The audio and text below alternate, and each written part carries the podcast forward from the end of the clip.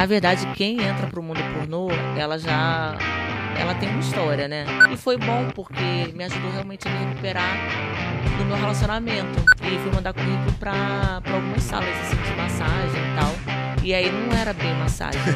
Mas pra mim foi muito espantoso, porque eu nunca fui desse meio, assim. Eu sempre fui uma pessoa tranquila, eu não saí com muitos homens. Quando eu fiz o primeiro atendimento ao cliente, ele foi muito simpático. Nessa época, assim, de, de atendimento mesmo, quando eu comecei, na época de 2010, eu atendia 60 homens por semana. E aí aquele sofrimento, às vezes, que você tem no relacionamento e tal, eu não passava por isso, porque era só um sexo com dinheiro. É isso aí, pessoal que acompanha o Supersônico Podcast. Estamos aqui para mais um episódio muito legal. O episódio de hoje vai contar com uma atriz renomada aqui do, do, entretenimento nacional. E o meu amigo Wagner vai apresentar a nossa querida convidada. É, hoje a gente tem uma, uma célebre celebridade, né? Inclusive, ela falou que prefere mais funk do que sertanejo. Eu, é, pelo menos eu, eu penso isso, né? Então hoje eu vou estar tá funkeiro. Eu achei, ah. achei que ela gostasse de rock, mas. Hoje o pai vai estar tá como? Eu acho que ela gosta de rave, viu, meu? Então, é nada. A grande Elisa Sanches. É sério? Eu sou diversificada. Hoje em dia eu gosto de vários tipos de sons. Ah, então deixa quieto. Não, mas o funk é bacana, porque é cultural do Rio, né? Opa! É o que mozão, mais predomina. você tá ligado, né, mozão? É brincadeira, né? É o que mais predomina, então é cultural mesmo. Só que eu gosto de variedades, né? O rock eu já não, não sou muito de curtir, porque não é uma coisa que eu vivenciei muito, assim. Mas o funk.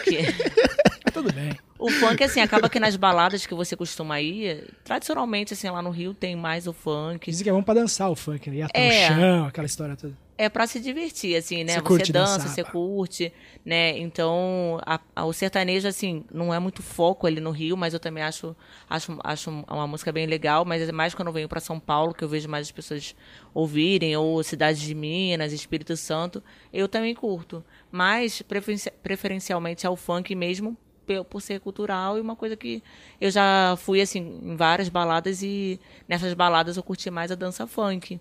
E a rave também né? Já tiveram épocas que eu frequentei muito é, deep house house sons, sons assim bem, bem legais assim também que eu curti muito. Mas hoje em dia também não vivo muito esse mundo mas pós rave que eu comecei a conhecer sons diferentes na época rave, eu vivia mais a eletrônica em si.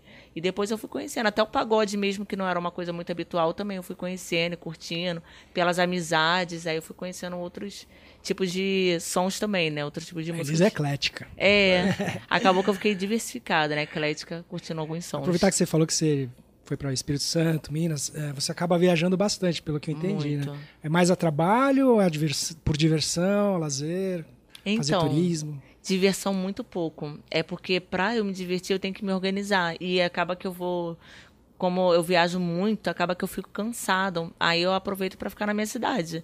Aí eu descanso no meu apartamento e tal. Que é no Rio. Eu, no Rio de Janeiro. Então acaba que nessas viagens a trabalho, como são shows, são shows às vezes de madrugada, acaba que no dia mesmo você tem que estar tá descansando para poder se recuperar para o show no dia seguinte.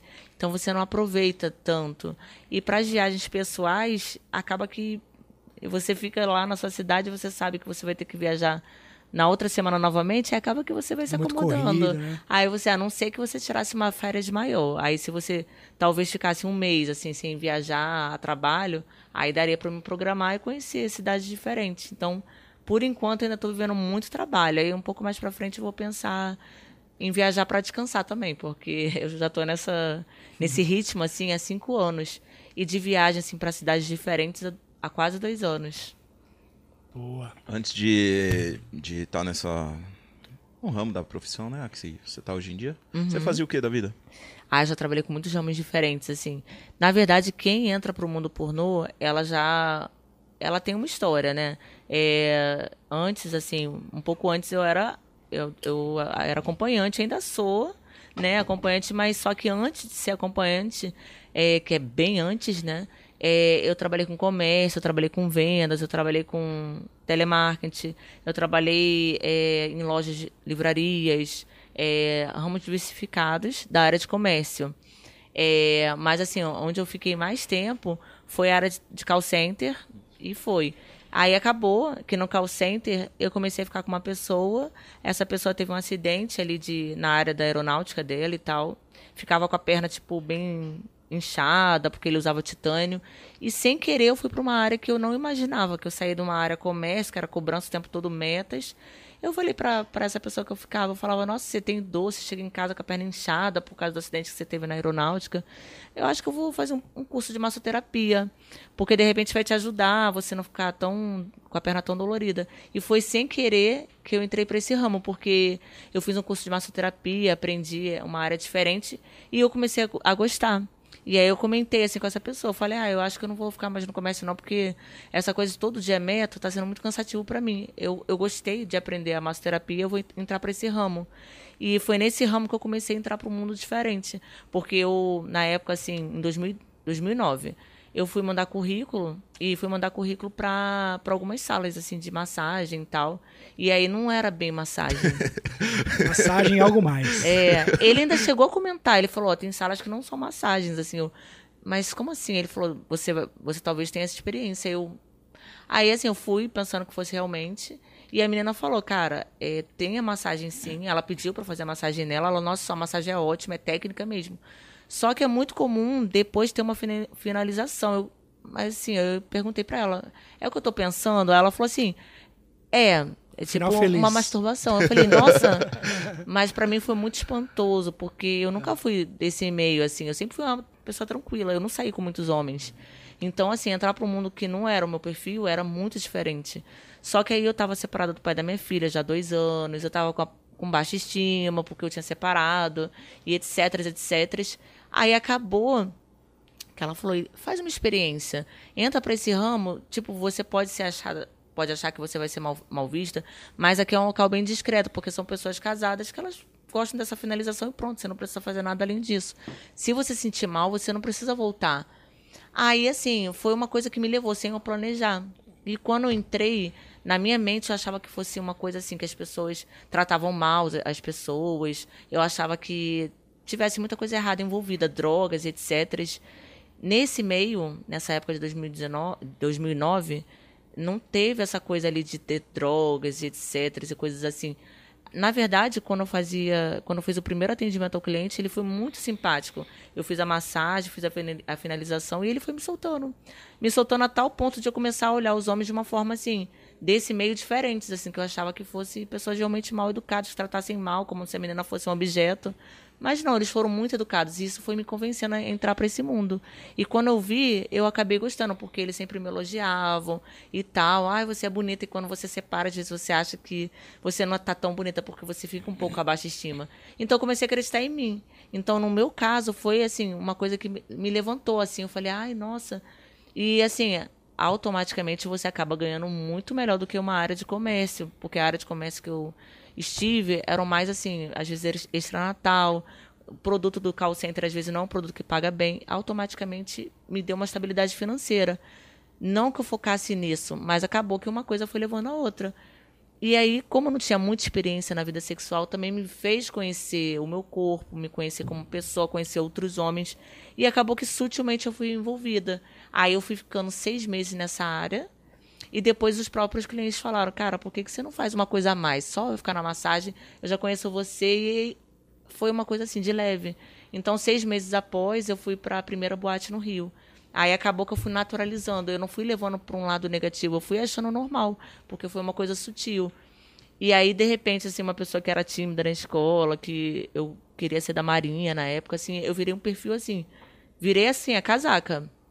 Eu virei. Mas assim, eu não queria usar para o lado assim que as pessoas me criticassem. E sim por um lado, assim, uma realização de fantasias, assim, sabe? Ah, eu vou me descobrir, mas eu quero descobrir um lado que eu não conheço da minha pessoa.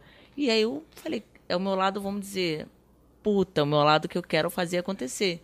E foi bom, porque me ajudou realmente a me recuperar do meu relacionamento. Então eu fui, aí ficava com uma pessoa, ficava com outra, tal. No final a pessoa ainda pagava. Aí eu, nossa, e aí aquele sofrimento, às vezes, que você tem no relacionamento, que você não, às vezes tem uma briga por ciúmes e tal, eu não passava por isso, porque era só um sexo com dinheiro. Não tinha envolvimento sentimental. Mas isso que eu ia te perguntar, você falou que, pô, além de, né, de ficar com a pessoa, você era remunerada. É. é Mas então você, de repente, até sentia prazer, tesão Sim. nessas transas. Sim. Mas em todas ou não? Não, não, porque assim, é, são muitas pessoas e você vai ter um relacionamento com quem você nunca viu na vida. Entendi. Não é assim fácil, mas assim, acaba que você vai sendo levada e sendo levada. E como eu não tinha muita experiência de vida, uhum. apenas com o pai da minha filha e poucos homens, não tinha muita vivência, então para mim foi algo assim, eu me descobri para mim que não tinha tanta experiência. Umas mais, outras menos, tal, você sentia mais prazer. É, então não foi assim, tipo, frustrante ser, tipo, só o sexo e não ser sentimento. Transar com pessoas que eu nunca vi na vida não foi. Porque acabou que eu descobri uns tesões, assim, sabe? Coisas assim. Então, você se descobriu também. É. Pro meu lado, é, foi um lado, assim, descoberta como mulher. E pro lado, assim, tipo, de recuperação, assim, emocional, foi bom porque eu não conseguia, assim, tipo, acreditar, ah, eu sou bonita e tal. Então, nesse caso, para mim, me ajudou nisso. Então, eu não vi, assim, do lado, assim, nossa, eu tô fazendo sexo, poxa, eu posso, de repente, fazer outras coisas e tal, já que eu queria o, o lado da Marinha. Eu fui sendo levada e depois eu gostei. Eu falei, gente, para mim, foi nesse aspecto. Eu entrei dessa forma, sem querer, e me, como mulher me fez dessa forma, me fez mais forte. Aí depois que eu descobri, assim, que é um meio que as pessoas falam demais. Mas elas falam demais porque eu também falava quando eu não estava nesse meio. Então, casada, tenho uma filha, e de repente, se é, o, o, pai da minha filha fosse receber algum panfleto de alguma menina que trabalhasse assim, eu criticava também. Mas só que quando você conhece quem trabalha no meio, você vê que são meninas sofridas, com históricos, de, às vezes, de é, pedofilia e traições e etc, etc. Não são meninas que tiveram uma vida completamente saudável, uma criação completamente saudável e tal, e entram nesse meio. Geralmente são meninas que se decepcionaram. Então, o que fez eu aceitar foi assim, é que era menina assim, até pura, assim, pura às vezes porque não tem muita experiência de vida. Ela simplesmente teve uma decepção, entrou para esse meio, precisa também financeiramente, acha que vai ficar rica, a pessoa pode ficar ou não, depende de como você administrar o dinheiro, né? E eu eu vi dessa forma, eu vi um, um mundo assim que não era tão assim como as pessoas falavam. E daí eu, eu me aceitei trabalhar assim com um perfil diferenciado da minha vida toda, da minha existência toda como pessoa. Um perfil puta, mas não aquela puta assim que eh, seria uma pessoa ruim. Eu continuei com a minha personalidade boa, tranquila, mas eu falei, eu vou deixar esse lado sexo assim, né? E aí com o tempo, essa coisa de você ter prazer ou não, ou você aumenta o tesão, porque você tem experiência com muitos homens e você acaba ficando, no meu caso, ninfo, como eu fiquei. Ai, nossa, que diferente e tal. Eu fiquei assim, muito acelerada. Aí foi um ramo que eu continuei, né, de 2010 até 2016. E sendo que em 2016 eu já entrei pro mundo do pornô. E aí, quando eu entrei pro mundo do pornô, eu também quis viver um mundo, assim, é um pouco mais diferenciado dos programas, porque era uma coisa que você era filmada, e de repente uma pegada diferente, porque os atores já têm uma pegada um pouco mais hardcore, a maioria, né? Então, foram dois mundos, assim, do sexo, que são ramos diferentes, mas que para mim, assim, não foi tão ruim. E eu continuei por isso. Eu, eu falava para as pessoas, é realmente, sim, eu sou puta, sim, mas eu não sou uma puta aquela pessoa que eu vou prejudicar. Eu recebo aquele valor ali pronto, mas eu continuo a mesma pessoa. É só o meu corpo é um comércio, mas até aí eu não sou uma pessoa ruim, não sou uma pessoa que vou atrapalhar um relacionamento de alguém e tal, porque você acaba se tornando muito profissional, você não fica muito e não é você que procura a pessoa, né? envolve. Né? Também. É mais fácil a pessoa desvincular de uma menina que atende do que um relacionamento afetivo. Uhum. Se um cara tiver uma amante, uma coisa assim, ele se envolve mais. Então, sim, é uma coisa que prejudicaria talvez um relacionamento. Mas uma menina que já está acostumada com esse ramo, ela acaba se profissionalizando. Então, ela vive aquilo, ela recebe, mas acabou. Uhum. Então eu não me senti tão culpada. Eu só falava assim, nossa, meu, mas é diferente. Mas eu comecei a aceitar, porque é eu vi que, de uma desmistificar, outra né? Porque existe toda uma mistificação da, da profissão. Dizem que é a profissão mais antiga do Sim. mundo, né? E, e, o preconceito, logicamente, da, da, da sociedade, você está tá falando pra gente assim, assim, que você conseguiu manter a sua essência, que é uma essência boa, Sim. de tratar as pessoas bem, de ser uma né, ser uma pessoa boa com, as pessoas, com, os outros. Sim. Então isso tudo você acha que foi uma, uma junto da sua profissionalização, antes da gente entrar no pornô, vai, é, foi uma coisa que você conseguiu separar, né? Tipo assim, até a profissão, eu, vou continuar sendo a Elisa que eu sempre fui, legal com as pessoas, né? Uhum. Porque muita gente fala, ah, menina trabalha com isso e ela não é legal. ela não é boa, né? E no caso a gente vê, você chegou aqui, foi simpática com todo mundo, Sim. gente fina, né? Uhum. E, e aí no caso, um pouco mais fundo, por exemplo, sua família, vai, você teve algum problema de alguém falar, te criticar? De aceitação. De né? aceitação? É, quando você se torna atriz é mais difícil. Quando você só atende, assim, camuflado que ninguém sabe, uhum. só apenas nos fóruns, né, que existem fóruns comentando sobre meninas e etc., aí a visão da família, né, muda um pouco, porque quando eu comecei atendendo, ainda assim é, eu ajudava minha mãe, quando minha mãe era viva e tal. Aí o, a minha filha também. Aí era tranquilo, ninguém me conhecia. Mas depois o contato com alguns familiares que têm é, comércios e são conhecidos, acabou que afetou nesse sentido. Por exemplo, se eu, a pessoa, assim, um amigo, assim, de algum parente meu, descobrisse que eu trabalhasse nessa área e, por exemplo, esse meu parente, assim, um comércio conhecido, conhecido por pessoas, e aí um amigo assim, ah, então eu sei que você trabalha assim, vamos fazer um trabalho e de repente esse meu parente soubesse, acabava que para evitar as pessoas falarem muito dessa pessoa, a pessoa automaticamente foi se distanciando. E isso no ramo que eu falava para as pessoas que era massoterapeuta e não era, eu atendendo. Então, assim, eu já tive um afastamento de pessoas, assim, parentes por serem conhecidas e aí amigos chegarem com essa abordagem e essa pessoa, assim, parente ver. Então, assim, não, não dá para ficar assim, porque você vai acabar entrando e pegando, assim, às vezes, a, a, saindo com pessoas, assim, da, do meu, do meu é, ciclo de amizades e vai me deixar mal, porque aí as pessoas vão ficar comentando. Sim. Mas assim. Mas você tinha essa restrição de tipo, ah, não vou sair com alguém que é conhecido, mesmo pagando, ou amigo de um conhecido? É melhor não, porque assim. Mas você tinha? Tem pessoas mais reservadas. Na verdade, eu não fiquei nem assim, mais andando com esse meu parente, assim, da família. Porque a própria pessoa falou: não dá para ficar assim com esse vínculo. A questão de sair que eu falo é programa, tipo, não, um exemplo. porque eu me afastei de, dessa pessoa familiar. Certo. Aí eu não, teve, não tive mais vínculo com essa pessoa, porque a própria pessoa preferiu. Uhum. Olha, não dá mais para ficar assim e as pessoas vão falar sobre isso, eu não quero. Mas assim, não é que a família foi fria, mas é porque antes assim de eu atender, eu já não tinha uma família muito unida. Uhum. Então, desvincular foi um pouco mais fácil.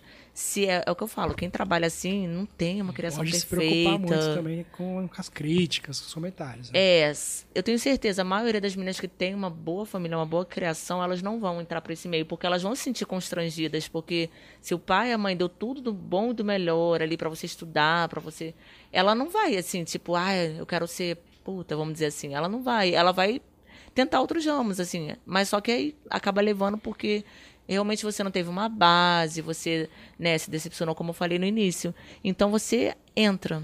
E assim, é, no meu caso, essa pessoa familiar foi quando eu comecei atendendo, ela preferiu se distanciar e também a gente já tinha essa, essa distância pela criação da família. E depois que eu me tornei atriz, aí foi pior ainda, porque é, eu não só, só não vou falar o nome dos parentes, porque vai ficar muito claro e muitas pessoas conhecem pessoas assim da minha família porque são conhecidas mesmo na área empresarial. Então eu não posso comentar, mas teve uma pessoa assim da minha família que foi eu já como atriz que as pessoas fizeram tipo um meme.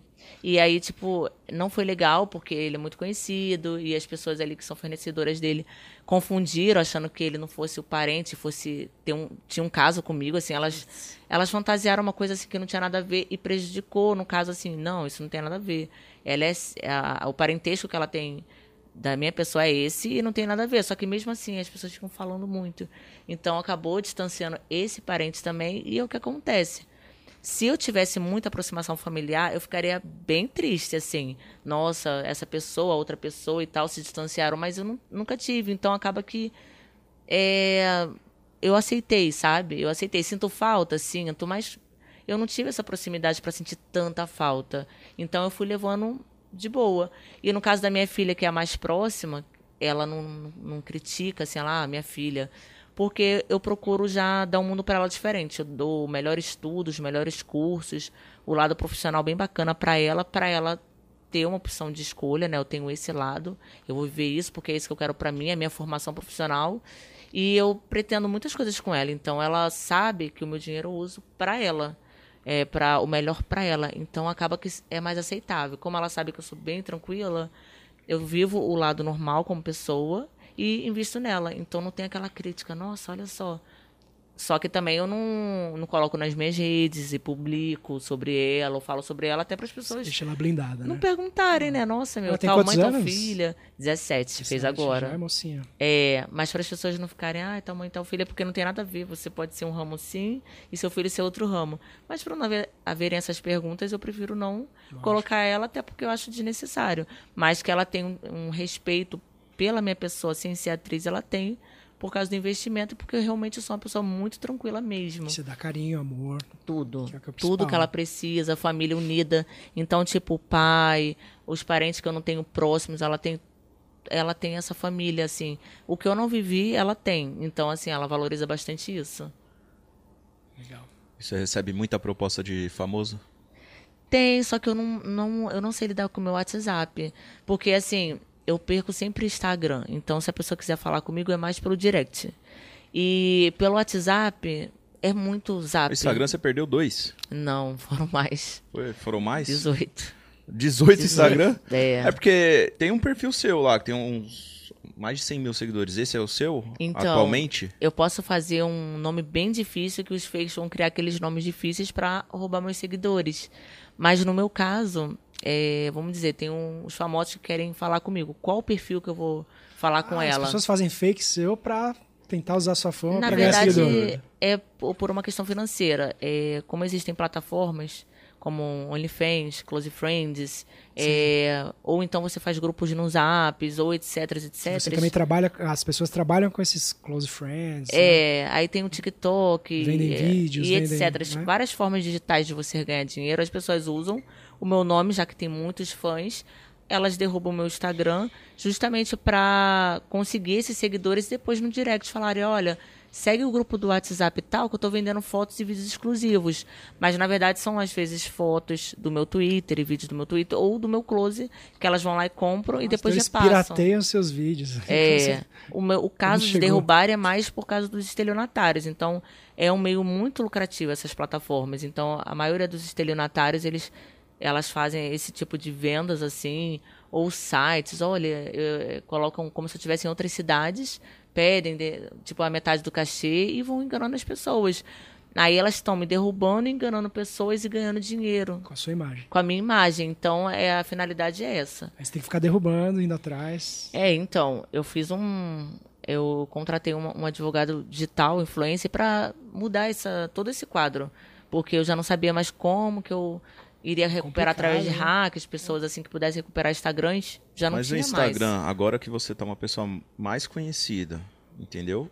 É, que você tem uma aceitação maior até de outros públicos. Não seria. O seu Instagram geralmente ele cai, pelo pouco que eu entendo de Instagram, é devido às fotos, algumas É. coisas impróprias. Sim. Acho que você, como você falou do Close Friends, do OnlyFans, acho que você deveria, né, colocar esse certo tipo de conteúdo nessas plataformas É, e no faço. Instagram uma coisa mais tipo Comercial. comercial, é o que eu entendeu? faço. Pouco- é, sabe, até pra não ficar caindo suas contas, que aí não tem como cair, porque Uhum. cai devido a tanta denúncia. É, então, esse eu tive um Instagram com selo que eu usei realmente o Instagram com selo, porque eu falei, ah, tá com selo, então eu vou Não colocar cair. umas fotos bem sensuais. Aí não. uns textos e tal. Aí eu coloquei, achando que não fosse cair.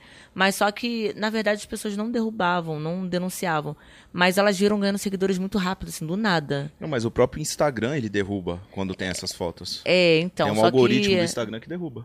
Só que existe assim, o meio pornô. O meio pornô é muito precon- é, tem um preconceito por você estar nesse meio. Então, assim, vamos dizer que uma menina que seja. é, ela seja uma digital influencer e ela tem um close, o OnlyFans dela e tal, ela coloca uma foto mais insinuante, uma transparência. Ela não tá no ramo pornô. Ela vai continuar com o Instagram dela e não vai ser derrubada. Eu sei porque eu olho o Instagram de várias meninas. Mas desde o momento que ela entra pro pornô e seja conhecida, acabou a vida dela. As pessoas vão derrubar, mas no caso de lucrarem com sua imagem, não é só por derrubar. Aí o que acontece? Esse Instagram com selo, aí eu comecei a abusar, falei, ah, pronto. Aí só que eu fui em, em dois, em dois eventos assim que eu ganhei seguidor muito rápido. Foi daí que as pessoas denunciaram. Por quê? Eu ganhei em dois dias 240 mil seguidores. Que foi na 240 mansão. Ma- mil? 240, foi na mansão Maromba, quando eu tava com o Instagram com selo. E 70, acho que 60 mil quando eu fiz o clipe do MC Rian. E aí foi muito rápido. Foi um atrás do outro. Rian em março e Mansão Maromba também em março. E aí, de repente, eu tava com 685, 685 mil seguidores em quatro meses. Aí, essas pessoas que são os estelionatários, vendo que eu, eu, faria, eu fazia ali vários tipos de vendas pelo stories, todo tipo de venda. Eu tava fazendo, eu tava ganhando muito dinheiro no Instagram. Aí as pessoas vão vendo que você vai lucrando, vai isso, vai aquilo, pronto, elas vão querer denunciar. Então é é mais assim, o conteúdo estava impróprio, sim, mas também aquelas pessoas que querem usar sim. meu nome para ganhar dinheiro, elas ficam revoltadas. Nossa, como que ela ganhou tanto seguidor agora que ela já tem um selo para provar que ela é ela. Uhum. E ainda tem seguidores assim tão rápido, aí elas vão denunciar, denunciar. E outros perfis que não estão no meu ramo vão ter uma imagem parecida, mas não vão denunciar. Você chegou a ver essas pessoas usando as suas imagens? Por exemplo, você entrou já num close friends de alguém que estava te pirateando para você de repente conseguir derrubar essa pessoa também? É, então, no Close, nas plataformas Chegou eu não entrei. Hum. Por quê? Porque as pessoas já comentam comigo pelo zap, ó. Tem um link lá pro Telegram. é seu. Aí eu não. A pessoa não erra as minhas plataformas como? O maior site visto no Brasil e no mundo se chama Xvideos, é o maior. Então, assim, to, to, é, todo, todo, toda plataforma tem uma bio, tem um texto ali falando sobre a pessoa e etc. Então, assim, ali eu deixei um link Justamente porque é o mais visto do mundo. E o esse link é o Xvideos. É, então eu deixei um link. Esse link, se a pessoa clica, ela vai em todas as minhas plataformas verdadeiras. Então, como é o mais visto, não tem como uma pessoa criar um fake no Xvideos assim meu e enganar as pessoas, porque o meu é o segundo mais visto do mundo e o segundo mais visto do Brasil. Você tem o Xvideos, o perfil mais segundo mais visto no do mundo. mundo. No mundo e no Brasil também. Então, através desse link que eu coloquei na minha bio, é mais fácil as pessoas não serem tão enganadas, que aí vai para o meu Twitter, o meu Instagram verdadeiro, vai para o meu Close Friends, o meu Telegram, o meu OnlyFans verdadeiro. E é só assim que eu consegui arrumar uma forma de talvez as pessoas não serem enganadas pelos fakes e roubadas por elas mesmas. E eu paguei um advogado é, digital influência justamente para ele recuperar minhas contas. E aí, vamos dizer que a, uma conta penúltima que eu tive pós essa conta com selo, para não ser derrubada, já que eu, eu já não estava com mais selo, eu comecei a seguir as regras do Instagram. Qual a regra? É não colocar transparência, não colocar foto de biquíni numa parede branca. Se for biquíni, é, praia, piscina, cachoeira, porque tem padrões assim, regras. Você não pode fazer é fotos aleatórias porque tem regras. Poxa. E aí eu comecei a seguir todos os padrões. Então tudo que eu fazia era conforme o padrão, o padrão do Instagram. Só que sem querer, um diretor me passou o OnlyFans dele e me marcou no Stories. Aí eu não vi, eu só assim, ah, vou ajudar ele com seguidores. Eu sem querer eu repostei assim o Stories dele, tava escrito OnlyFans. Na mesma hora, é, passou assim algumas horas, a publicidade dele caiu e no dia seguinte o meu Instagram caiu. Mas o pessoal não focou em derrubar ele, porque o pessoal não fica ganhando tanto dinheiro usando a imagem dele que é, é, diretor, mas como atriz gera um lucro muito grande, aí acabou que o pessoal denunciou e eu perdi o perfil, que foi o último pós esse selo. Aí eu tive que criar um outro e também seguindo todas as, as normas, mas agora eu vou criar um tentar assim fazer mais um perfil blogueira, porque não tem outra forma de eu permanecer. Então, fotos só profissionais com fotógrafos. Pode, pode, eu posso colocar fotos pessoais, etc. Pouca. A maioria vai ser no stories e, e não vai estar tá fazendo nada demais. Porque uma coisinha fora do trilho, assim, que seja sem querer, às vezes no automático, a denúncia vai ser muito grande das uhum. pessoas para lucrarem. Aí, é, é, aí eu entrei com uma causa contra a perseguição e contra estelionatários. Eu entrei com essas duas causas para ver se eu consigo recuperação do Instagram e ao mesmo tempo passar por essas barreiras assim, né, de, de o estelionatário toda vez ele conseguir mais dinheiro às vezes do que eu, mais lucro do que eu me derrubando e às vezes ele, ele tá com mais seguidores do que eu. Então, às vezes a denúncia não é por moral, por ética, às vezes não. é porque as pessoas querem te derrubar para ganhar mais dinheiro. O foco principal é, no início loucura, não, né? quando eu comecei no pornô, mas pós, né, que você vai conhecendo essas plataformas digitais, hum. aí o foco maior é esse. No início era prêmio, ah, eu concorri a prêmios. É isso que eu te falo, você ganha muito prêmio, né? Sim. Eu vejo direto, assim. Você, ah, Elisa Sanches ganhou Sim. o prêmio de melhor atriz em tal modalidade. Isso. Fala um pouquinho disso também pra gente. Eu ganhei oito troféus, né, nos anos que tiveram a, a, a premiação do Sexy Hot. E aí depois, assim, ano passado não teve por causa da pandemia, esse Sexy ano... Hot é um canal a cabo, né? Isso, é um canal a cabo. E as pessoas é, têm a opção, né, de comprar ali os, e, o canal e ficar assistindo os filmes. E aí, essa premiação, assim, é, são as categorias que eles colocam você para concorrer. Foi assim que eu perdi o primeiro Instagram. É, eu comecei em 2016 e o ano assim que eu concorri foi 2017. Nesse ano que eu concorri, eu pedi para as pessoas votarem em mim, já que era a primeira vez que eu estaria concorrendo. Então, quando eu pedi no Stories, ah, em mim, porque eu quero muito ganhar esses prêmios, foi quando as pessoas me denunciaram. Então, assim, eu já sabia que não eram pessoas comuns, são pessoas do meio. Porque se você vai derrubar uma pessoa que está concorrendo a prêmio, assim, se o seu perfil cai e você nunca postou pedindo para ninguém votar em você e do nada você posta e cai, são pessoas do meio. Então, assim, saber quem era, não sabia, mas infelizmente aconteceu. Então eu perdi meu Instagram, que com sete meses eu tinha um milhão de seguidores. Nossa foi o ano de 2017, eu consegui muitos seguidores. E por fim, assim, depois eu fui foi um atrás do outro. Por quê? Porque as pessoas ficavam denunciando por N motivos. Pelos prêmios, porque eu concorria todos os anos. No primeiro ano eu ganhei três prêmios. No segundo ano eu ganhei é, três prêmios novamente. E no último ano eu ganhei dois prêmios. Aí totalizaram é, oito troféus, né? Três, três, é, seis, oito. E esses prêmios têm evento, tem premiação. É, né? premiação são, são premiações bem bonitas, assim, são festas maravilhosas que acontecem aqui em São Paulo. É, e eles chamam pessoas do meio pornô e pessoas do meio artístico. E é as pessoas do meio artístico que premiam as pessoas ali do, do ramo do pornô mesmo. Aí acaba juntando, né, um, um perfil cinema ou pessoas assim de outras áreas com perfil pornô e rola festa. Tem perfil cinema, tem perfil internet. Tem perfil, perfil carnavalesco, artistas, é, globais, porque o Sexy Hot é a Globo, né? É da Globo, então, canal, né? é, então são perfis de, desse outro segmento. Isso te rende mais trabalhos para você ganhar um prêmio ali. Acaba você sendo é, com, você ganha uma né? visibilidade né? internacional. Porque são. Quando você tem troféu, aquela pessoa estrangeira ela sabe que você ganhou o prêmio, então você tem uma visibilidade internacional e você pode viajar, conhecer outros países pela sua visibilidade, porque a pessoa vai querer conhecer uma pessoa que de repente apareceu, né? Que ninguém conhecia, quando ganha um troféu, ela, a visibilidade atinge o mundo todo, e aí você tem esse tipo de é, chamadas, você chama, foi chamada países? fora, isso. Quais que países que você foi? Então, em 2017 foi quando eu ganhei os primeiros troféus. Então, em 2017 fui chamada para Roma. Aí o rapaz me chamou, ah, eu gostei, eu vi você ganhando prêmio, eu vi você na Brasileirinhas, etc. Hoje em dia eu sou apresentadora da Brasileirinhas, eu não sou atriz, né? Eu sou apresentadora do reality. E eu quero chamar você e tal, vem conhecer Roma, eu sou de Milão e etc.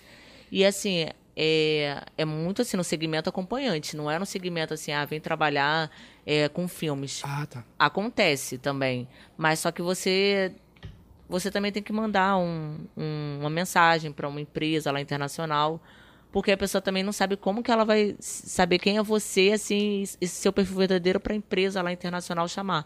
Olha, eu quero que você trabalhe, trabalhe no meu, na minha empresa, que é conhecida. Então, assim, quando ela, a empresa internacional sabe quem é, que você é aquele perfil verdadeiro, ela te chama, ela te convida assim. Mas é muito maior a chamada para a área de, de, de, você acompanhar ali uma pessoa e sair é direto. Então, a pessoa ela te chama porque ela quer conhecer quem é aquela ganhadora do troféu. Paga então, passagem, paga tudo. É, aí você conhece outro país, outra pessoa e você vivencia ali o que a pessoa uhum. quer que você vivencie com ela. Então foi a primeira chamada. Sendo que em 2018, no ano seguinte, um ator, assim, mexicano, mandou uma mensagem no meu Twitter. Aí eu respondi. É, dificilmente eu respondo porque são muitas mensagens. E aí já foi um convite diferente. Ele falou: Olha, eu assisto seus filmes e tal, etc. Eu quero que você venha conhecer o meu país porque eu queria que você filmasse para o diretor tal do México. E ele grava para empresas internacionais, além do México, para a empresa dos Estados Unidos. Ele pode indicar para outras empresas também. Aí, em 2018, eu já estava no segmento, meu segmento, que era pornô, mas conhecendo Bang Bros, Bang Bros, né? Que é uma empresa americana. É, e fiz, no caso, produtoras mexicanas em 2018. Chegou a filmar para essas produtoras. Isso. E aí depois esse agente mexicano ele falou, olha, se você quiser eu te coloco também em filmes europeus e etc na Califórnia para você conhecer as maiores empresas americanas. Você pensou em morar lá fora para fazer? Porque lá eu tem bastante. Morar. A indústria lá é bem, bem ativa, né? Isso, eu cheguei a morar três meses no México. Uhum. E eu só não fui para Califórnia para filmar com os americanos porque é, em 2018 uma atriz brasileira para ser é, para filmar fora do país não era tão fácil como antigamente. Uma atriz brasileira em 2018 para filmar para os americanos, ela teria que saber pelo menos o básico do inglês. inglês e eu não sei. Então, nessa época, o, o, agente ele falou: Olha, você já está falando espanhol porque você mora aqui você aprendeu a falar espanhol, na época que eu morei no México. Mas ele falou: Agora você precisa fazer curso de inglês e ir para lá para fora, para você filmar pela Brazes, Reality Kings, Princess Sua e as maiores produtoras da Califórnia, do mundo e dos Estados Unidos. Aí ele falou: Nesses três meses eu cheguei até a fazer curso de inglês. Mas só que acabou que depois eu fiquei desmotivada e parei de fazer o curso e não e voltei para o Brasil e não dei, não dei continuidade ao curso. Aí foi passando um tempo, quando foi o ano agora, de 2021, uma empresa da Europa, que também é muito conhecida, que é Legal Pornô, eles me ofereceram um trabalho, sendo que eles estão todos em São Paulo. Aí, quando foi em fevereiro desse ano, eles me chamaram. Aí, eu fiz uma empresa estrangeira, mas aqui no Brasil mesmo. E o, os próprios mexicanos nessa época de 2018 também vieram ao Brasil e eh, gravaram e venderam para empresas, outros tipos de empresas. Então, o primeiro filme para a Europa foi na época de 2018 que os mexicanos vieram para cá e eles venderam também para Legal Pornô. E o segundo filme é para Europa também, que é pela Legal Pornô, foi em 2021 por um outro agente mexicano, um outro diretor, e ele vendeu também para Legal Pornô. E depois disso eu não fiz mais filmes estrangeiros, assim, eu fiz só é, Bang Bros, né, e a Legal Pornô que são mais conhecidas. E depois empresas menores, Evil Angel também, que foi no início da minha carreira, mas depois eu não foquei muito nesse ramo, ah, atriz pornô fora do país. Eu fiquei mais acomodada aqui no Brasil e filmando só o que me chamavam mesmo, porque eu foquei mais nas minhas plataformas. Então, eu aceito as propostas aqui no Brasil das produtoras, porque eu gosto de filmar, mas eu foquei muito mais nas minhas plataformas, porque você já está aqui, você aproveita e você vende ali na sua plataforma. Então, eu fiquei acomodada nisso. Você já estava bem aqui, né? É, mas aceitaria as propostas porque eu gosto realmente de filmar. Mas eu não foquei muito nisso. Ah, agora eu vou querer ser conhecida internacionalmente. Carreira internacional. É, não. Eu acabei que fui me acomodando e, e encontrei uma forma também de você ter uma visibilidade bem grande né? Porque realmente o Xvideos é muito visualizado e foi essa forma que eu encontrei Acho de ser bem conhecida. O Xvideos ele te joga para todos os países, Sim. né? É, é o mais visto, né? E aqui no Brasil, de repente, você é a atriz pornô mais conhecida do Brasil. Sim, exatamente. É então a visibilidade foi muito grande. Então, por que eu não segui um segmento digital tão bem vi tão visto por todos do mundo? e ficar ali. Aí foi o que eu fiz, eu segui esse meio das plataformas digitais. Se houver uma proposta para ficar fora e filmar fora, com certeza eu, eu, eu irei, porque eu gosto realmente de filmar. Mas eu fiquei mais cômoda aqui mesmo. Como que você foi parar lá na, na Mansão Maromba aí? Como que aconteceu isso? Na Mansão Maromba foi através de pessoas que comentavam no Instagram. Porque o Toguro, ele sempre coloca, ah, quem você gostaria de, que tivesse aqui? Muitas pessoas querem entrar na Mansão Maromba, muitas. Mas só que eles chamam pessoas que as pessoas comentam mais. Ah, como que eu entro para mansão? As pessoas que são mais comentadas. E muita gente comentava, assim, já há bastante tempo, ah, eu quero Elisa Sanches e tal. E aí eu recebi um vídeo do Toguro, ele falando, mas quem que é Elisa Sanches e tal? Eu não, não sei quem é. Aí depois as pessoas falaram, ah, é uma atriz pornô. Ela é muito, ela é muito vista, etc, etc. Aí ele falou, ah, então eu vou chamar. Porque eu quero conhecer essa pessoa que todo mundo fala. Aí, através do meu agente, é, a, o Toguro, o pessoal lá que são os editores tal, entraram em contato com ele, explicaram como é que seria a gravação lá. E pronto, é assim, ele é, no, assim, ele não agendou no mesmo dia, mas passou um tempinho, ele agendou. E foi assim que eu conheci o Toguro, conheci as meninas, todas muito simpáticas. É, eu acredito que eu tenha feito umas três vezes, né? É, agora tem a Mansão Hype para conhecer também, só que como eu estou fazendo alguns trabalhos, eu não estou conseguindo um tempo ali para ir para Guarujá, que é onde fica a Mansão Hype. Mas é, eu gostei bastante de conhecer a galera da mansão. É, o Toguro é uma pessoa muito conquistadora do, dos ideais dele, então é, ele sempre faz as pessoas acreditarem nos sonhos e nos projetos e ele consegue ajudar muitas pessoas. Então eu, eu curti muito conhecer esse outro lado e, e, todas as pessoas me trataram bem lá. Então foi uma coisa bem bacana para mim. Tem recebido muito convite para participar de clipe de funk? Sim, eu já recebi bastante. Eu Você fiz... participou do Rian e qual mais? É, ontem tinha uma revoada do Rian que eu não fui. Sério? Era a segunda revoada. Rian que... te chama direto para as revoadas? Não, é porque é um sorteio assim, né? A pessoa que concorre lá um prêmio, aí ele sorteia e dá para esse ganhador uma revoada. Aí eu fui Só que ontem eu tava um pouco cansada e também tá muito frio aqui em São Paulo. Eu não sou acostumada ao frio, mesmo que eu tenha cinco anos no pornô e cinco anos que eu venho a São Paulo. É, eu não gosto muito do frio, então eu falei, ai, acho que eu não vou não, gente, tá muito frio. Até porque no pornô é no ar-condicionado ali, né? Você tem que ficar hum, sem Tem que desligar. Tem que desligar porque ah. o barulho vai atrapalhar a gravação. Então ah, mas essas revoadas esquenta. Esquenta, mas até esquentar eu que não bebo, nossa. Aí eu fugi um pouquinho, falei, ai, nossa, eu acho que eu não vou não, porque são sítios, ah. lugares bem distantes. Aí eu não, não vou não. É mais gente. frio ainda, né? Eu gostei bastante, né, da primeira revoada e tal, mas aí eu falei, ai, agora eu vou. Conta pra gente como é que foi essa ah, revoada. Fiquei curioso agora, conta é. essa revoada. Foi, foi depois do clipe? Foi depois do clipe, assim, ele fez em março, a revoada foi, foi um pouco depois, talvez um mês e meio depois.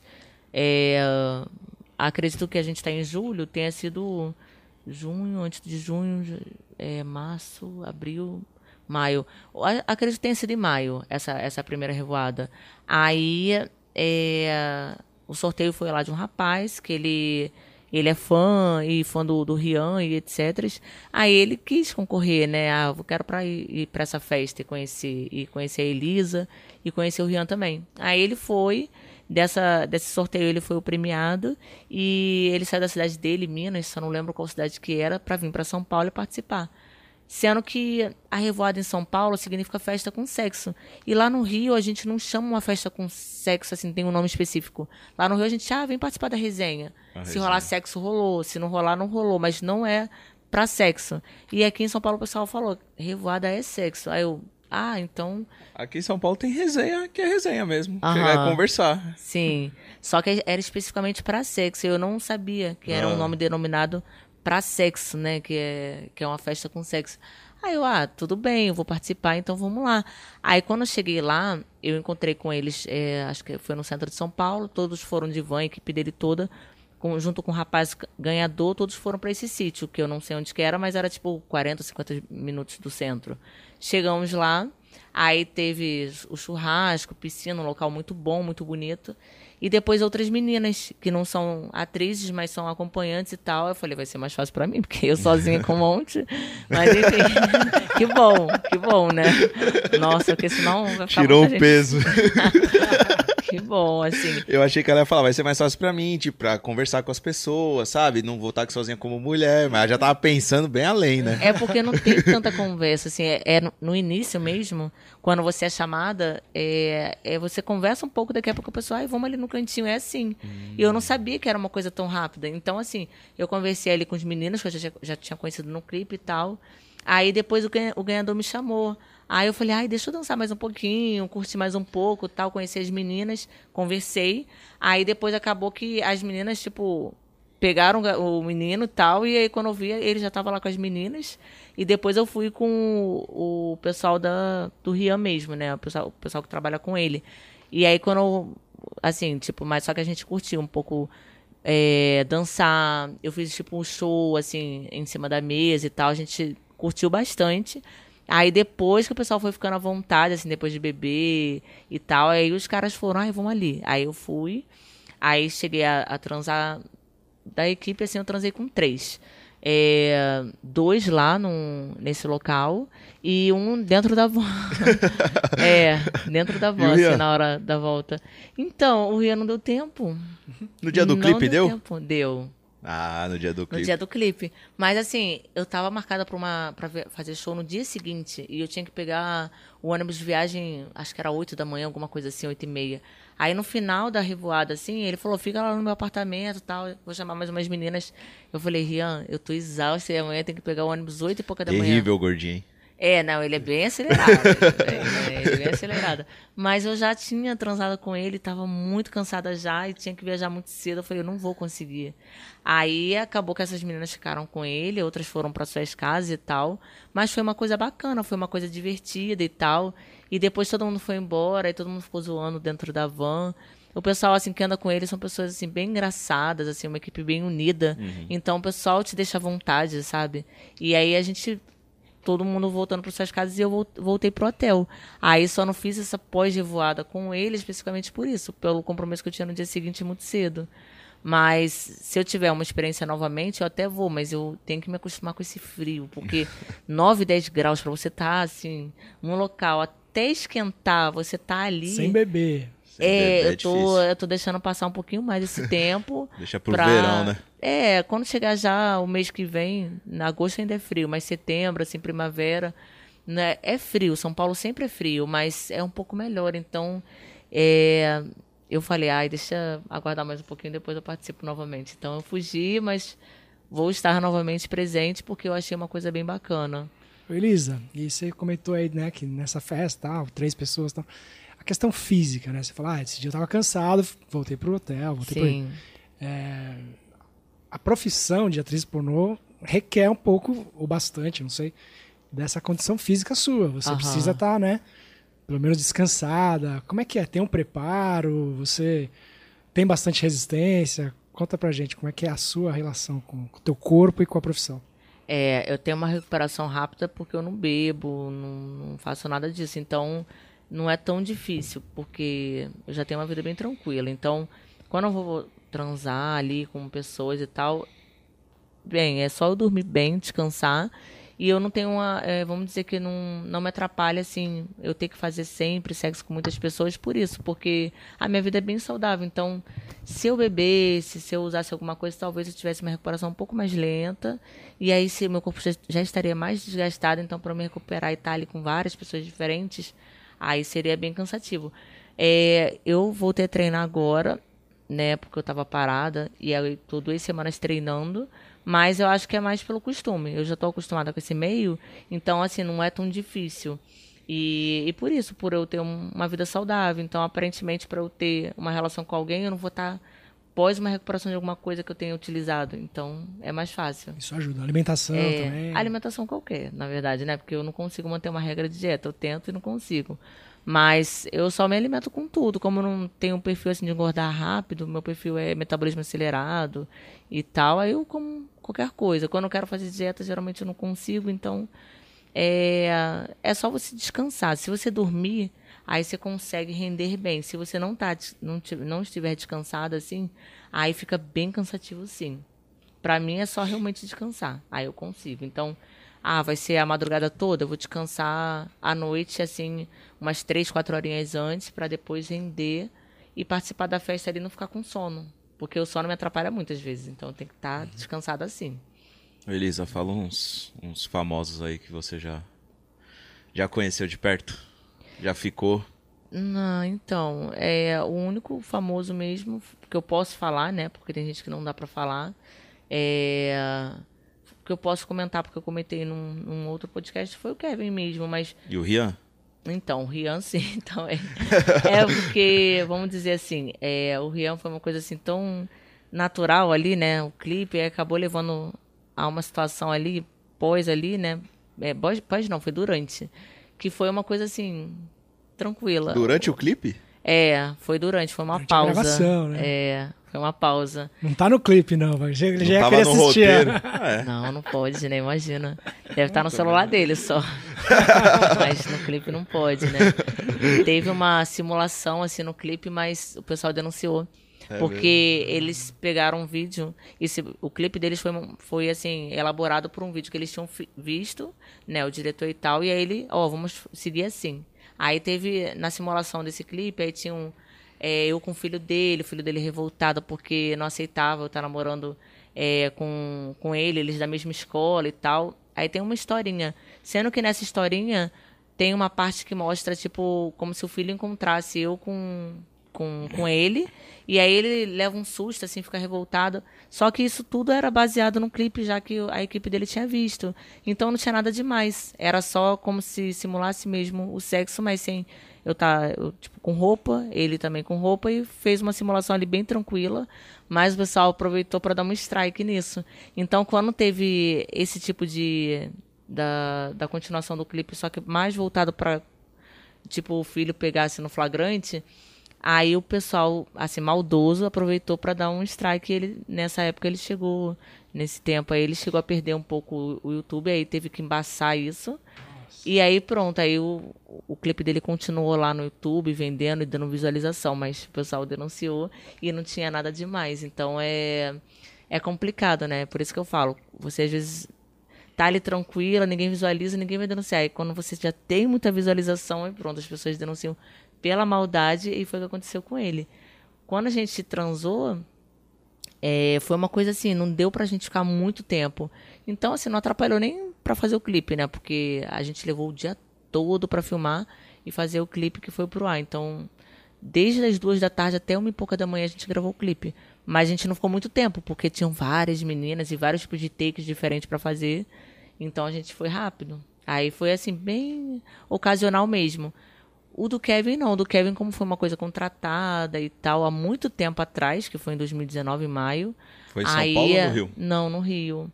Aí foi uma coisa já elaborada e marcada e tal, mas foi só uma vez antes dele ter casado, né? Antes dele ter namorado a, a Deulane, né? A doutora Deulane, então foi uma coisa ali. Contratou como acompanhante e aí a gente transou profissionalmente e depois não teve mais nenhum vínculo sexo, né? Uhum. Só encontrando ele num clipe ou na gravação da Mansão Maromba. Aí a gente teve só um, um vínculo normal. Oi, tudo bom? Ah, não, a Mansão você ainda encontrou ele? Encontrei. Encontrei na primeira vez, acho, não sei se foi a primeira ou a segunda vez que eu fiz. Aí ele tava lá, ele sempre foi uma pessoa bem engraçada, bem divertida, sempre elétrico. E sempre tratava todo mundo bem, assim. E ele sempre me tratou muito bem. Então foi a última vez. Ele tava lá conversando, aquela voz dele engraçada, assim, rouca, meio rouca. Aí ele cumprimentou normal, respeitando e tal. E foi. Foi a última vez que eu encontrei com ele, depois nunca mais.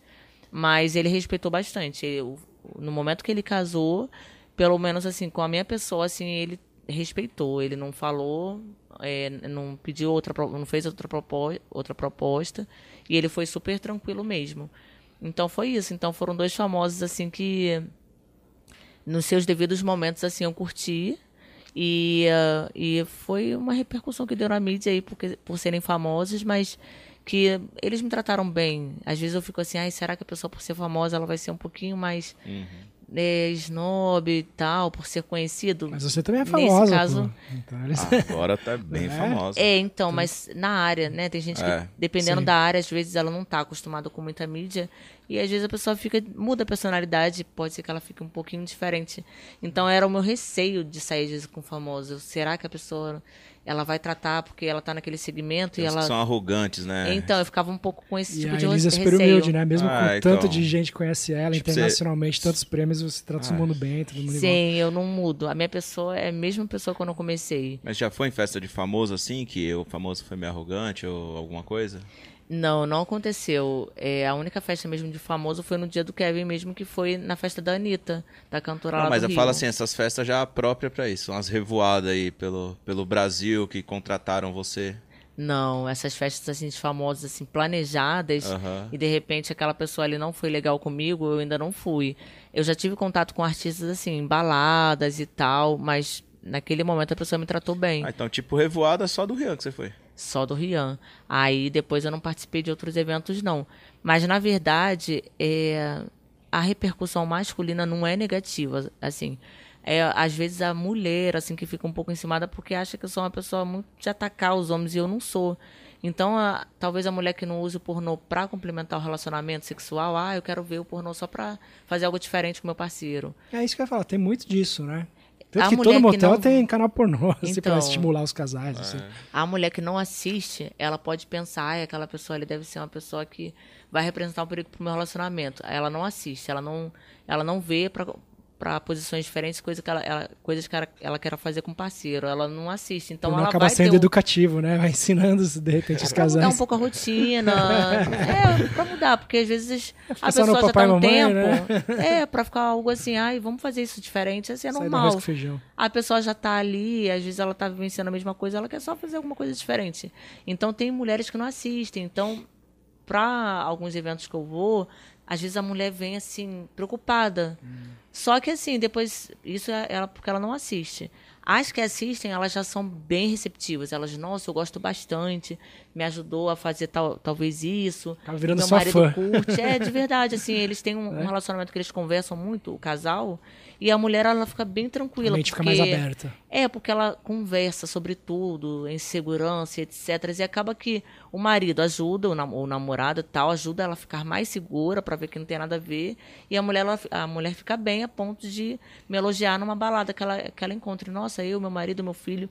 É, o filho, é, tipo, às vezes, ah, vem tirar foto com ele, que ele vê e tal. Então ela tem uma cabeça diferente. Aí ela recebe bem. Mas, assim, vamos dizer assim, os comentários e Instagrams de, de algumas mulheres, às vezes, que eu vejo, que não me conhecem, às vezes vem com a pedrada, pá, olha só, e não sei o quê, e comentam. E aí eu olho assim, nossa, meu, mas são comentários iguais. Às vezes comentários inventados, que as pessoas dão margem àquilo, né? Pessoas que são apenas pessoas ruins e querem fazer uma historinha ali, tipo, de atacar. E às vezes comentários influenciados por esses, essas historinhas, porque eu sei exatamente quando a pessoa está falando porque ela sente isso, e eu sei exatamente que é uma coisa inventada, e aí a pessoa, a pessoa que não, não sabe nada, ela vai dar margem àquilo, é, é isso mesmo, Mas você fala, etc. Não leia os comentários. É, eu sempre falo pro Japinha, cara, não leia os comentários. É... Só comentar agora uma coisa aqui também dos nossos patrocinadores aí, ah, é até uma falar. coisa boa para você, viu, uhum. Elisa? A gente tem um patrocínio da Kaizen, que é uma clínica odontológica lá no Morumbi. Top, Sim. sensacional, se você precisar. Tem o um tratamento lá totalmente grátis. Ah, que legal. E do Barreto também, que ele faz prótese, faz lentes. Se você quiser colocar também, totalmente grátis lá para você. Que bacana, tá bom? que ótimo. E a Adega Vieira, que é o nosso amigo Caio, que queria estar aqui presente. A mulher dele não deixou. a Adega aí, Vieira. Preconceito, não é brincadeira. A mulher dele deixou assim. É, é, deixou, por isso que ele tá aqui, né? a Adega Vieira, meu, é que você não bebe, né, meu? Então, quiser uma garrafinha de água lá, ele envia um pra você lá no centro todinho, você pega um refrigerante. Quando precisar, você pode chamar e tal. Depois, se você falar que quer mesmo, eu passo contato de tudo pra você. O Léo, nosso assessor, ele alinha todas essas coisas com você, tá bom? Ai, que ótimo. Obrigada, que Muito bom. bom. e... Meu, qual que foi um recorde seu de, de, de programa numa noite? É, eu intensifiquei mais isso no início. Putz, é porque tem um negócio de recorde no programa e tem um negócio de recorde no filme? Você Sim. Um é, o, no filme é mais quando são os carnavais, né? Os carnavais da Brasileirinha especificamente. Eles alugam espaço e os assinantes e pessoas fãs fazem tipo swing mesmo com as atrizes. Assinantes e fãs? Isso. Aí isso é recorde, porque são muitas pessoas. Isso é filmado. Aí então. é filmado. Ah. A pessoa coloca uma máscara é Você nunca fosse... assistiu um carnaval brasileirinhas? Ainda não. Sensacional. É... Eu assisti. Puta, mas então faz tempo que eu assisti, que eu assisti. A época que eu assisti um tinha, era a Gretchen que tava lá participando. No carnaval? Nossa. Carnaval Brasileirinhas, tem a Gretchen. É, porque é bem, bem antigo mesmo, né? O carnaval. Então. A marca Brasileirinhas é antiga, né? É, bem antiga. Então, é, esses carnavais reúnem o público com fã e com poucos atores. Na maior parte são as atrizes. Aí é o recorde, porque você não tem ideia de quantas pessoas você tem uma relação sexual. Num filme, ó, são esses atores e pá, e você grava. Agora, num carnaval, são os fãs, são os que querem ser ator e ao mesmo tempo poucos atores, que eles não focam muito em atores, e muitas atrizes e figurantes também. Aí o que que rola? Rola o funk, o carnaval, e aproveita e rola como se fosse um swing mesmo com essa galera, a pessoa, as pessoas com camisinha e tal. E aí você não tem noção de quantas pessoas você, você transa. Não machuca, não? Se você estiver voltada para aquilo, é de, é de boa. de boa. Se você estiver concentrada, eu tô uhum. relaxada. Agora, se você não dormiu, você teve transou com uma pessoa anterior e te machucou, alguma coisa assim, aí vai ser bem difícil transar com muitos homens. Você nunca contou, né? Que não, carnaval não. Recordes assim não tem como. Só o programa. E atendimento, atendimento. É, atendimento sim, porque quando você começa, você começa num pique total, e começa mesmo. Então, nessa época assim de, de atendimento mesmo, quando eu comecei na época de 2010, eu atendia 60 homens por semana.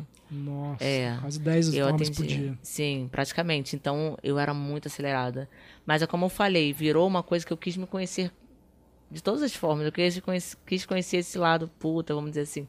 Então eu transei muito, muito assim nessa época que eu comecei. Hoje em dia eu por eu estar muito acostumada, eu prefiro não focar muito nisso, porque eu, realmente o seu corpo tem uma hora que não é por nada, mas acaba se tornando um pouco repetitivo e você fica assim: nossa, eu não vou atender tanta gente, porque o seu corpo já está acostumado a uma mesma ação, a mesma coisa e tal, e você não foca muito nisso.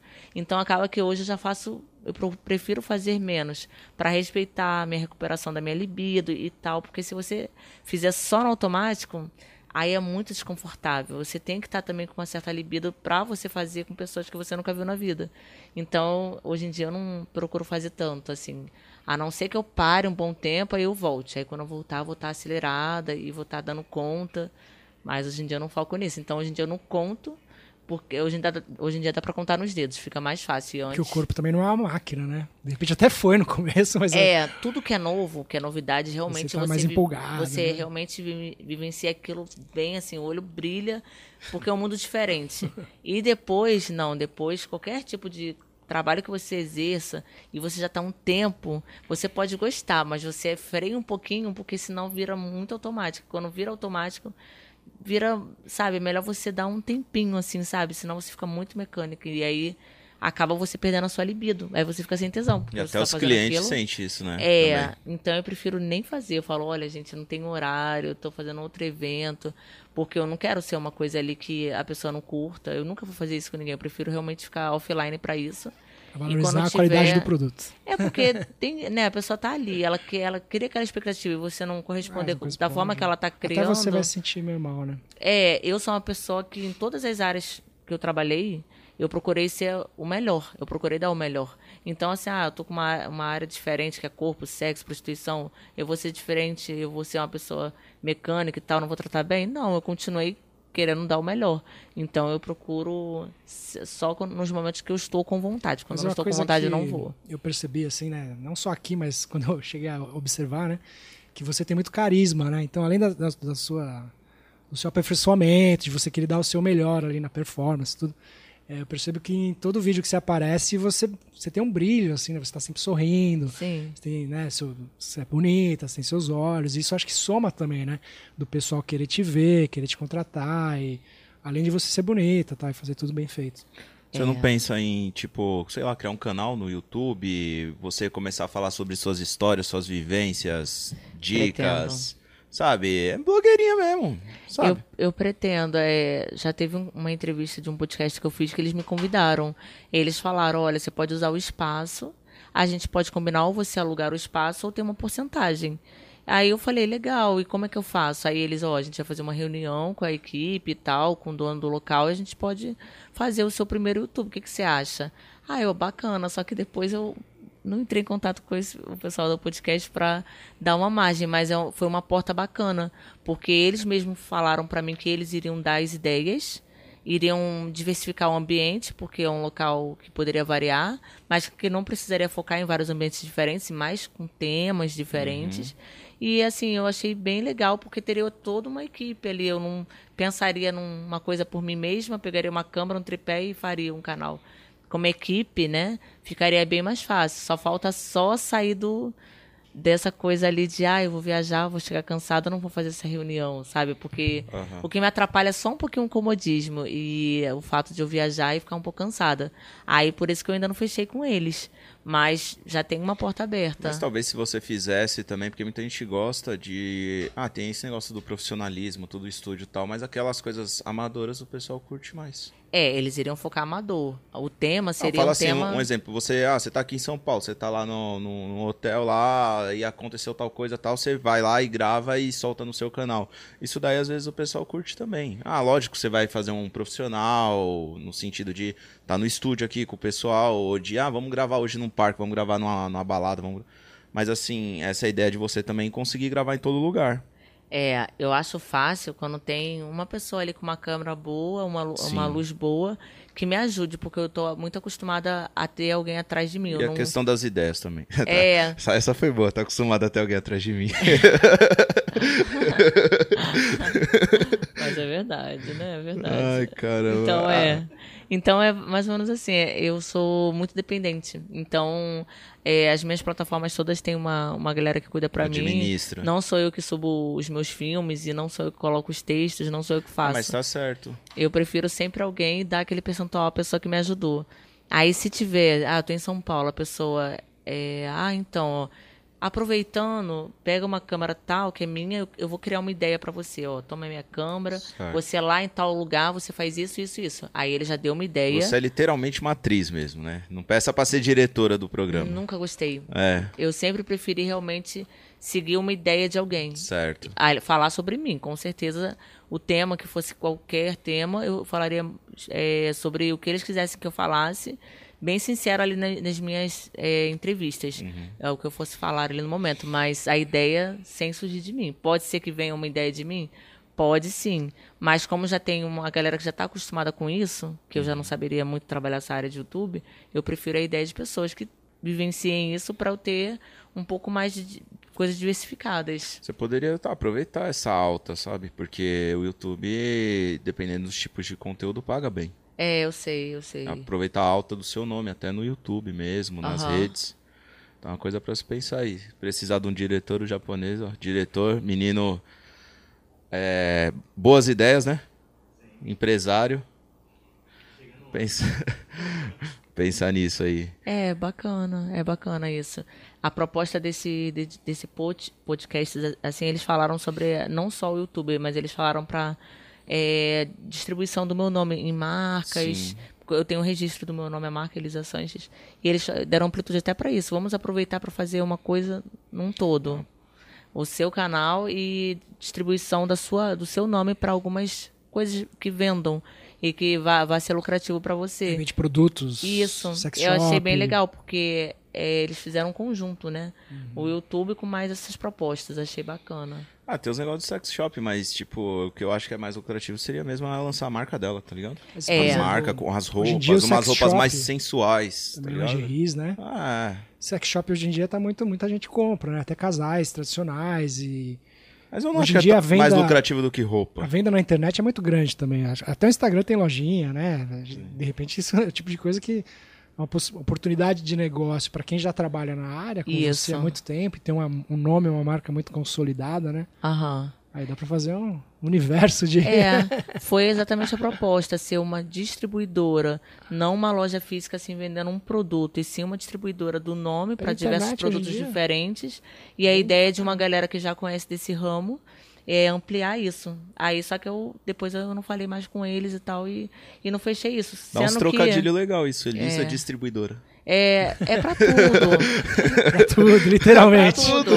é porque tem meninas que foram da mídia e o nome delas foram usados para marca, para isso, para aquilo e, e tiveram a, o nome delas distribuído para algumas vendas, assim, óculos e coisa e tal, e o nome daquela pessoa do meio artístico, né? Então é isso que eles pensaram, como está em alto o nome aproveitar para ser rentável nisso. E na pandemia você fez muitos trabalhos online também? Porque muita gente ficou home office, né? Não pôde sair. Ficou.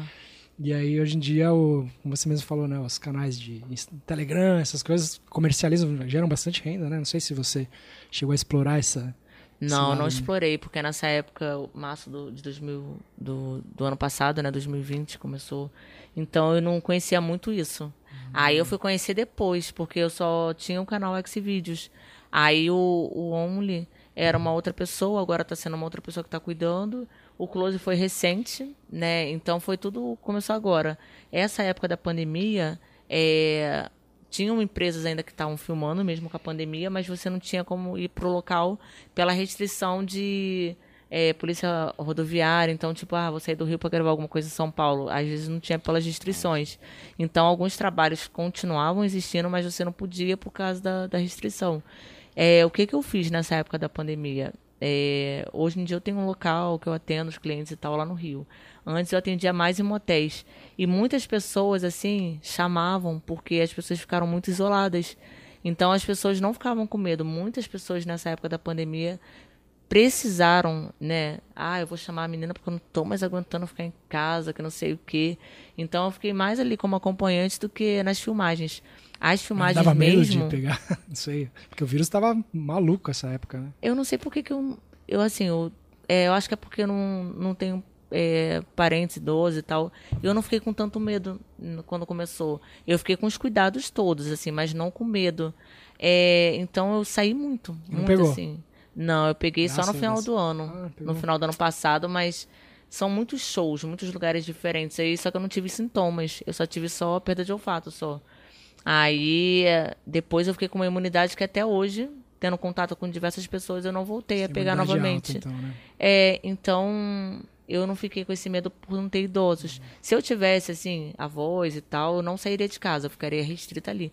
Mas eu também eu não consigo, assim, também Difícil, né? ficar, assim, isolada, assim, por muito tempo. Eu, eu já estou muito acostumada à minha rotina. Então, se tivesse trabalho, assim, eu não vou mentir, eu não deixava de fazer. E... o OnlyFans, o Close, você começou a usar depois que você... É, foi né? agora. agora Vamos dizer que tem meses. Alta, né? É, talvez o, o Close tenha... Eu não sei exatamente, a gente tem em julho... É, Aqui essa parada da Mansão Maromba também deu maior hype para você, né? É, a Mansão Maromba, eu falei hype, a Mansão Maromba, assim, deu um hype muito grande. Por quê? Porque é um segmento muito diferente. O Toguro, nossa, se, se eu piso na Mansão Maromba, são tantos seguidores, como eu falei, eu ganho 240 Não, mil seguidores. Então, todo mundo que vai lá ganha muito seguidor. Nossa, mas foi muito rápido, assim. É, eu falei, gente, mesmo. mas como assim que é uma um pessoa público ganha... fiel, né? Em dois dias de gravação, eu ganhei 240 mil seguidores. Tem que voltar lá pra levantar seu Instagram. É, então, o pra saber... 18 né? 18 Instagram. 19 É, é, agora já pode, já tá de maior, já. 19 Instagram, né? Já tá de maior, já pode postar. Verdade. É, como eu falei, o convite agora é hype, né? Porque eu já fiz algumas A mansão hype a... é Guarujá, né? Guarujá. Sei. Aí eu tô, eu tô ainda negociando de, de fazer lá a hype. É, mas é. O que acontece, falando, terminando assim, finalizando o assunto do, do vírus, é. Eu, eu, assim, eu sei que você tem que respeitar as regras, você não ter contato, criar, ter todo o isolamento e tal, mas é, eu tentei e não consegui muito, mas assim, acabou que o contato com as pessoas que eu tive não foram pessoas assim, foram muitas pessoas, né? Show, filme, realmente são contatos muito grandes.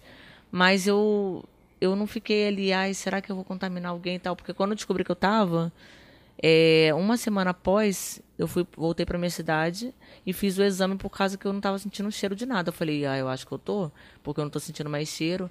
E quando eu fiz o exame, o resultado, quando saiu, saiu negativo. Então não deu nem tempo de pensar se eu tava ou não tava, porque foi uma coisa assim, eu viajando para tantos lugares, eu não pensei assim, pô, será que é? Será que não é? Mas por que, que eu tô com essa perda de olfato? Então não deu tempo de eu dar aquela pausa de 15 dias em casa, porque foi do nada, quando eu descobri, quando eu fui fazer, eu já estava curada. Eu falei, como assim? Uhum. Aí foi muito rápido.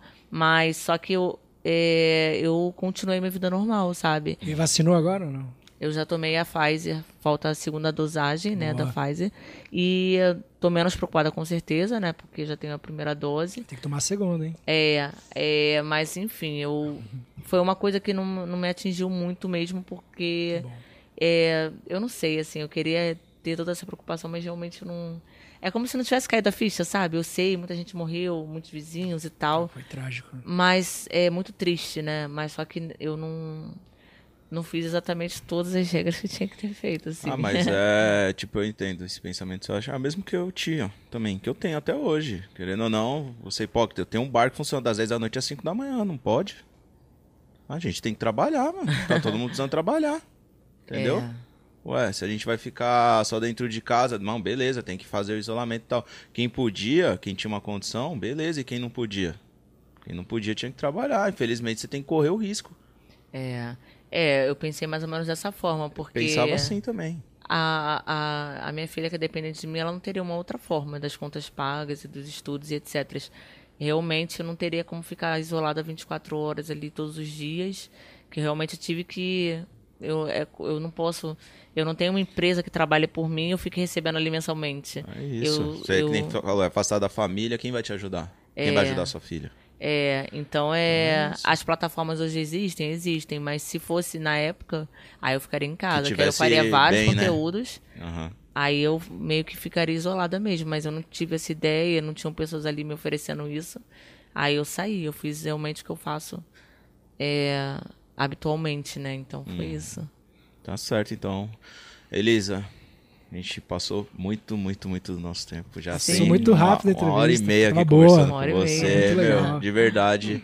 Muito obrigado por ter aceitado o convite. Você, meu, Eu não tinha visão nenhuma de você porque eu não te conhecia, então eu prefiro Sim. não julgar as pessoas. Mas hoje que te conheço, meu, você é sensacional. Uma excelente pessoa que dá pra gente conversar aqui o dia inteiro. Já simpatizava e gostei mais, é. porque você é uma querida mesmo. Obrigado o Japinha já era um fã seu. Ah. Você ganhando vários prêmios aí no Sexy Hot. É, é. Eu, não, eu não conheci. Eu, não, eu, eu fui conhecer mesmo depois que vi o negócio do da Mansão Maromba. Uhum. Depois que tinha visto você na Mansão Maromba. Eu vi o Lan, que é meu amigo, que ele vai lá ele postou uma foto com você e tal. É, fui eu que postei a foto com ele. Não, mas ele repostou a foto nos ah, stories ele dele. repostou, foi é. isso, nessa época, esse com selo, assim. Aí é, foi a primeira vez que eu conheci, na primeira vez da mansão, eu conheci o Lan. Uhum. Aí o Lan bem simpático também, Lan é foi bem hora. legal. Ele mandou um vídeo também pra minha filha, pro namorado da minha filha, que minha filha também é fã, o namorado dela também, aí ele fez um vídeo. Nós conversamos bastante, eu conheci o lado do Lan que é um lado muito intelectual. Ele é uma pessoa muito inteligente, assim. Ele entende muito das coisas, assim. Eu fico, nossa, meu, ele tem uma mente bem legal. Ele sabe ter uma conversa, assim, sobre vários assuntos e... Ele separa ele o, é bem... o personagem é, do palco Eu vi uma mesmo. pessoa ali muito entende... É, ele entende de tudo, assim. Ele sabe é, conversar sobre tudo e ele sabe fazer negócios assim muito rápido. E eu achei bem legal esse lado assim dele, que não é o funkeiro, né? Mas é mais ou menos que nem você, né? Porque você no vídeo, você performa, você solta, você é muito mulher, assim, né? Sim. né? Ativa, Parece né? ser tímida aqui, né? Conversando. Uma fera... Aqui você é uma menina boazinha, querida, simpática, conta suas histórias, né? Ou você se segura quando vai dar entrevista? Se vira Não, chavinha. É assim essa, mesmo. Eu sou assim. É o jeito eu sou dela. bem, é o meu jeito mesmo. Ah, legal, mano. De e verdade. realmente não muda mesmo, não. E, e, as pessoas sempre comentam isso. Nossa, que, que diferente. Aí eu... Além de educada pra caramba, Sim. né, meu? É, eu sou assim. Aí é isso que eu vi nele. Eu vi um, um rapaz ali bem bem assim, bem, bem centrado. Achei é, bacana. Trabalhador e sonhador, menina. É. Mas é isso então. Muito obrigado Muito mais obrigado uma vez. Obrigada a vocês. Prazer Muita a toda a equipe. Obrigada pela entrevista aqui do PUT.